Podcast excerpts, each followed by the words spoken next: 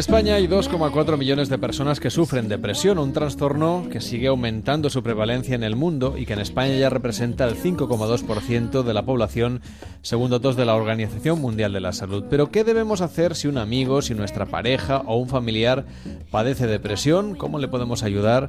Cristina Gunter, que es doctora en psicología, ¿qué tal? Muy buenas noches. Hola, buenas noches. Se habla muchas veces de la depresión, de cómo detectarla, de cómo diferenciarla de los bajos estados anímicos, estados carenciales, etcétera, pero no sé si se habla lo suficiente de lo que puede y de lo que no puede o de lo que debe y lo que no debe hacer quien está alrededor de la persona con depresión.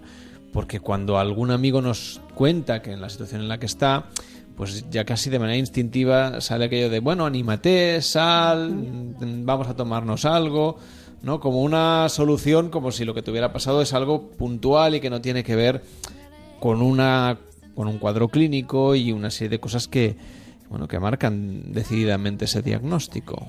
Es verdad, es verdad. Es eh, las personas que están cerca de una persona que ha sido diagnosticada con depresión o aún no están en un estado depresivo, normalmente sienten eso, impotencia y, no, no, entienden cómo esa persona no sale de, de una cueva, de, suelen decir, y suelen sentirse solas, eh, abrumadas, incluso culpables o algunas de ellas enfadadas también con la persona depresiva.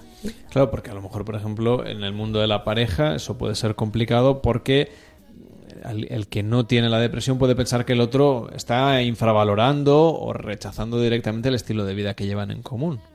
Sí, sí, en el, en el seno de una pareja la depresión muchas veces se, se mm, junta con conflictos de pareja y se crea un círculo vicioso también. Vamos a definir primero cómo podemos saber que una persona verdaderamente padece una depresión. No es que esté, pues eso, en una racha emocional un poquito más baja, por cuestiones eh, seguramente ligadas a, la profesión que tiene, a su trabajo, al estrés, a la familia, a una pérdida, sino que verdaderamente estamos hablando de un cuadro depresivo.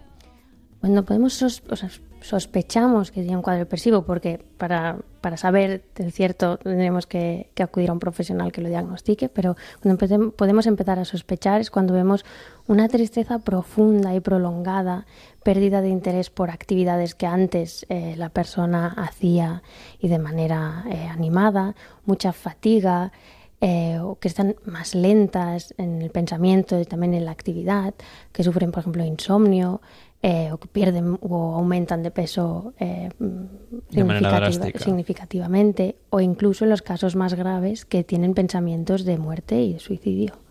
En este caso, la media, me has dicho que estaba en, entre los 25 y los 44 años, es cuando hay más tasas de depresión y que las personas que luego van a desarrollar cuadros reiterativos de depresión suelen tener la primera depresión eh, en torno a los 35 años. Bueno, dicen que es la media, aunque está bajando, ¿eh? cada vez eh, encontramos cuadros depresivos en personas más jóvenes, pero sí, más o menos es la edad. Y el hecho de haber tenido una depresión eh, predispone o hace más fácil que se vuelva a tener una recaída, se vuelva a tener otra. Y en este caso concreto de, bueno, de la edad más o menos media, nos decías que estaba bajando.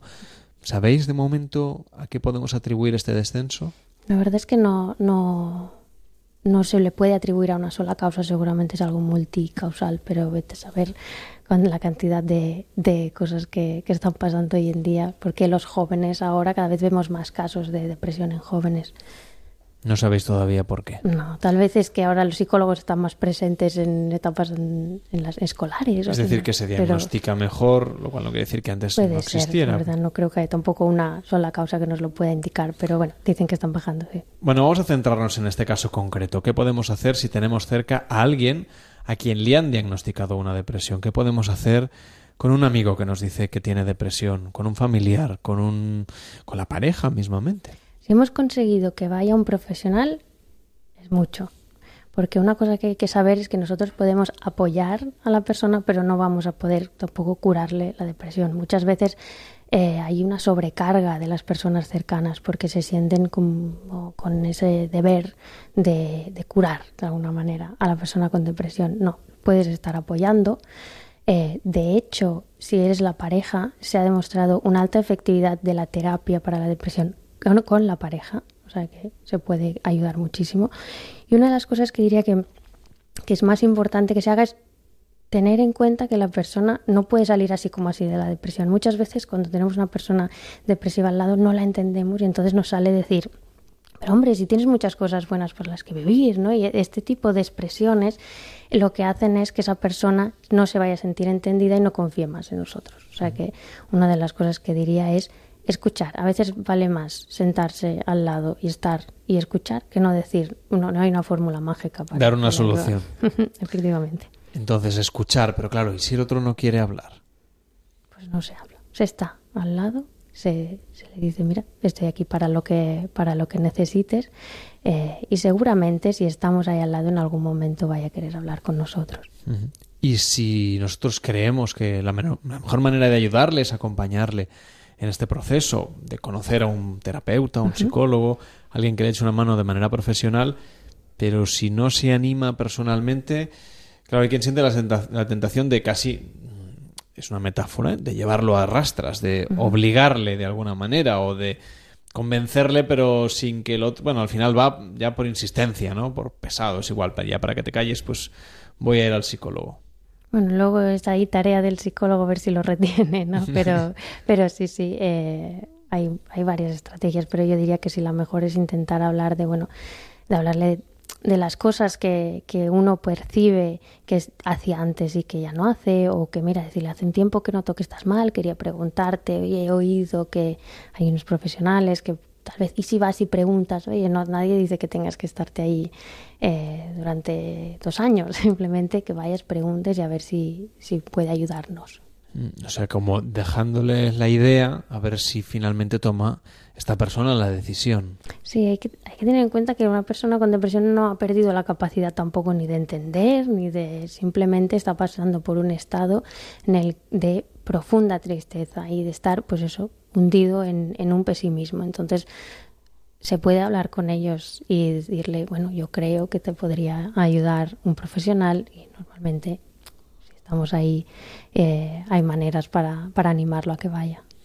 Cuando alguien se pone en manos de un profesional y va por primera vez al psicólogo, imaginemos ahora que estamos pensando en la persona que sí padece la depresión, em, pero tiene ciertas reticencias. ¿Qué le dirías como profesional de la cuestión? Le preguntaría que, que me explique un poco mejor cuáles son esas reticencias. Hay muchas que vienen, por ejemplo, por el miedo a la medicación porque eh, hay la depresión mayor, sobre todo los casos más graves, se tratan también por psiquiatras y hay medicación para los casos más graves. Entonces hay muchas personas que tienen miedo a esa medicación porque a ver si me va a tontar o me va a dejar dormido o a ver si me voy a engordar o este tipo de cosas. Y son cosas que se pueden hablar perfectamente con el profesional y muchas veces son dudas eh, infundadas también que tenemos y que eso se puede, se puede mm, aclarar pero también tendrán dudas respecto a la situación en terapia, a abrirse, a contarle a un desconocido, al psicólogo o la psicóloga, su intimidad, lo que piensa, lo que le pasa. Ahí eso es tarea del psicólogo y utilizar sus herramientas de empatía y de la capacidad de relacionarse y crear un entorno de confianza que es básico, es nuestra herramienta básica y, de, y es un entorno que puede estar seguro de que es un entorno confidencial. Pero claro, para llegar a crear ese entorno, esa confianza, el paciente tiene que llegar a la consulta. Aquellos oyentes que digan, bueno, yo me lo estoy planteando, pero es que a mí, ¿qué quieres que te diga? Eso de entrar en una habitación con hora concertada, sentarme frente a alguien a quien no conozco y explicarle lo que me pasa. Y, pagarle, o sea, porque eso también es algo que, que suelen, sí, sí, es algo que, es, que, se, que se trata, ¿eh? Porque, porque muchas veces, oye, le voy a contar mis penas y luego es una persona que lo tengo que pagar. Pues sí, es un profesional de la salud mm. mental y yo les diría a esas personas, eh, pruébalo, ve porque un, un, buen terapeuta, un buen psicólogo, esas cosas te las va a explicar. Te va a explicar cómo va a funcionar, qué es y qué no es una terapia. Y, y al final, a mí me ha pasado, he tenido personas delante que me han venido, lo primero que me han dicho, me ha costado mucho venir aquí. Y eso ya es un alto que no estoy muy seguro. O yo no creo en los psicólogos, yo no creo en los psicólogos, eso también, también. Eh, o cosas como, oye, no eres muy joven, o este tipo de cosas también y se tratan, se tratan con naturalidad y... ¿Y qué les dices si te dicen que eres muy joven? Bueno, le digo, ¿qué edad crees que tengo? le digo, no, no, no, no depende solo de la edad ni, ni, ni de esos factores, depende de muchas cosas y depende que se sientan cómodos conmigo. Por ahora, alguien que me ha preguntado por la edad, luego no se han ido por, la edad que tengo. Siempre funciona. ¿Qué pasa si alguien luego no quiere seguir la terapia? Porque lo que decíamos, si es un familiar el que, entre comillas, arrastra a esa persona al psicólogo y tiene esas dudas y vosotros hurgáis en la cuestión interna, es una persona que no se enroca en sus sentimientos, puede tener la tentación de abandonar. Es, es esperar que, no, que uno no, no indague tampoco antes de que, la persona esté preparada. Y se tiene que tener en cuenta que en una consulta a un psicólogo uno no habla más de lo que quiere hablar. Tú siempre puedes decirle, de esto prefiero no hablar. Entonces... Eh... Pero para vosotros es una pista. Ajá. sí, sí, sí, efectivamente. Muchas cosas son una pista. No. Eh, pero sí, sí, eh, puedes perfectamente proponer eh, y decir, mira, de esto prefiero no hablar, de esto sí, y puede abandonar la terapia. Hay tasas de abandono, sí, sí, sí. Hay tasas de abandono que intuimos que es porque ya está muy bien y un buen psicólogo siempre dice que no va a ser el culpable de la mejora del paciente. Entonces, si se van porque ya no te necesitan, perfecto. Eso es una buena noticia. sí. Pero claro, también nos encontráis con gente que abandona y luego, pasado el tiempo, regresa porque efectivamente se pensaba que estaba mejor pero no lo estaba. A veces regresan a ti o a veces te viene uno que regresa a la psicología porque ha dejado otro, otro psicólogo. Entonces se indaga qué cosas fueron bien y qué cosas fueron mal de esa terapia. Pero, pero sí también es trabajo de, del terapeuta eh, arreglar, digamos, esas pequeñas rupturas que puede haber de, una buena relación con el paciente. Vamos a volver a la depresión. Una persona que esté en nuestro entorno y que padezca depresión. Hay una serie de síntomas que hemos contado, pues esa tristeza extrema, evidentemente, la cuestión de, de los trastornos del sueño, que pueden, pues eso, no dormir nada de noche y escuchar programas como este, o que les cueste un horror levantarse por la mañana, o ser incapaces de hacer las rutinas estamos hablando ya de casos un poco más graves, las rutinas más habituales, desde levantarse hasta acudir al puesto de trabajo o incluso hacerse el desayuno o alimentarse. Si alguien está cerca y ve todo eso y, lo ve con esa claridad de, bueno, pero es que, es, evidente que tienes que ir a trabajar, ¿no? Claro, mm, confrontar ese punto de vista tan objetivo y racional con alguien que, en parte, pues, eh, bueno, se siente como se siente y aunque le parezca que es muy fácil mover esta botella que tenemos aquí enfrente hacia tu lado, es se ve incapaz de poder hacerlo. ¿Cómo trabajar esa empatía con la persona que padece depresión? Todo se vuelve, como bien has dicho, un gran esfuerzo para una persona que padece depresión. La empatía creo que pasa por darnos cuenta de que no se trata de mirar lo que cuesta mover esa botella con nuestros ojos, sino desde sus ojos. Si a esa persona le cuesta mover esa botella, a esa persona le cuesta mover esa botella y vamos a tener que intentar ayudarle desde ahí. Y no es un, venga, que tú puedes mover la botella, es, te puedo ayudar a mover la botella. Hay algo que puede hacer para mover la botella, siguiendo con tu metáfora, ¿no? Entonces creo que la empatía pasa por eso, por ponernos a mirar desde sus ojos. ¿Y si la persona te dice, no, no puedes hacer nada? Pues ahí, pues aquí me quedaré, por si algún día necesitas que te ayude. Claro, pero no es fácil tampoco. No, no es fácil. Todo lo que estoy diciendo ahora es muy difícil y falta encontrarse en una situación así para ver las dificultades. Por eso digo, cuanto, cuanto antes, en cuanto se pueda acudir la ayuda de un profesional. Que incluso cuando has dicho persona que está cerca, que suele ser la pareja, es, un apoyo y, y, un recurso muy, muy útil en terapia de pareja para la depresión. O sea, mm, acompañarlo hasta el punto de ir cada, cada sesión con, con, la pareja, porque muchas veces lo que, lo que no nos damos cuenta es que somos parte de ciertas dinámicas que mantienen la depresión.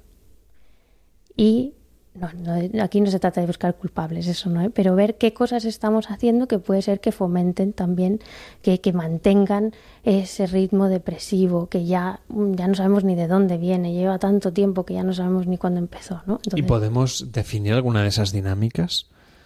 Por ejemplo, mm, no sé, una pareja que mm, discute mucho, por ejemplo, sobre ciertas cosas, ¿no? Entonces, eh, eso es que discute porque, es, porque no hace nada. ¿vale? Por ejemplo. Entonces, claro, eso se lleva y ya se confunde con un conflicto de pareja. Cuando esto se trata en terapia, es bueno, el hecho de que no, no, haga nada es parte de la depresión, entonces en vez de culparlo porque no haga nada, vamos a ver qué puedes hacer para que, motivarle, para a, motivarle que a que haga. ¿Y qué consejos dais para establecer esa motivación, para echarle una mano a esa persona que se ve incapaz de hacer cosas de lo más cotidiano? No hay una fórmula, tiene mucho que ver con, con, la casuística, con cada una de las características que haya en cada caso. Pero muchas veces también nos encontramos en que uno no hace nada porque piensa que va a ir mal, entonces no tiene oportunidades para ver que si lo hace puede ser que vaya bien. Entonces a veces hay que darle un empujoncito y prueba de, de hacer algo para ver si, si, la cosa mejora. Pero bueno, es, es complejo, es muy complejo. En este caso, los terapeutas también podéis dar pautas por separado. Hay gente que acude a vosotros como para deciros, bueno, es que esta persona, mi pareja, por ejemplo, no quiere venir, pero vengo yo a ver, bueno, si, si le puedo hacer una especie de terapia diferida. Dime tú qué tengo que hacer y llegaré a casa y lo haré. Eso es complicado eso también. Es complicado, ¿no? eso es complicado. Eh, bueno, hay, te, hay, terapeutas que tal vez te darán una lista de cosas para hacer y hay otros que no, que te animarán a que lo encuentres tú mismo y te, y te animarán a, a, hablar para ver si, si das tú con las propias claves. Y en este caso, ¿tú de cuáles eres? ¿De las que entrega la lista? No, no suelo entregar mucho la lista, pero a veces, a veces uno, uno puede ayudar más que, otras a ver si sale algún punto de la lista, pero normalmente creo que es más efectivo cuando se consigue que salga del, de la propia persona. Ha sido un placer tener hoy con nosotros a Cristina Gunter, que es doctora en psicología. La encontráis en internet en www.cristinagunter.com y ha venido hoy a Noches de Radio para echar una mano a quienes están cerca de una persona que padece depresión. Que vaya muy bien, Cristina. Buenas noches. Muchas gracias. Buenas noches. En Onda Cero, Noches de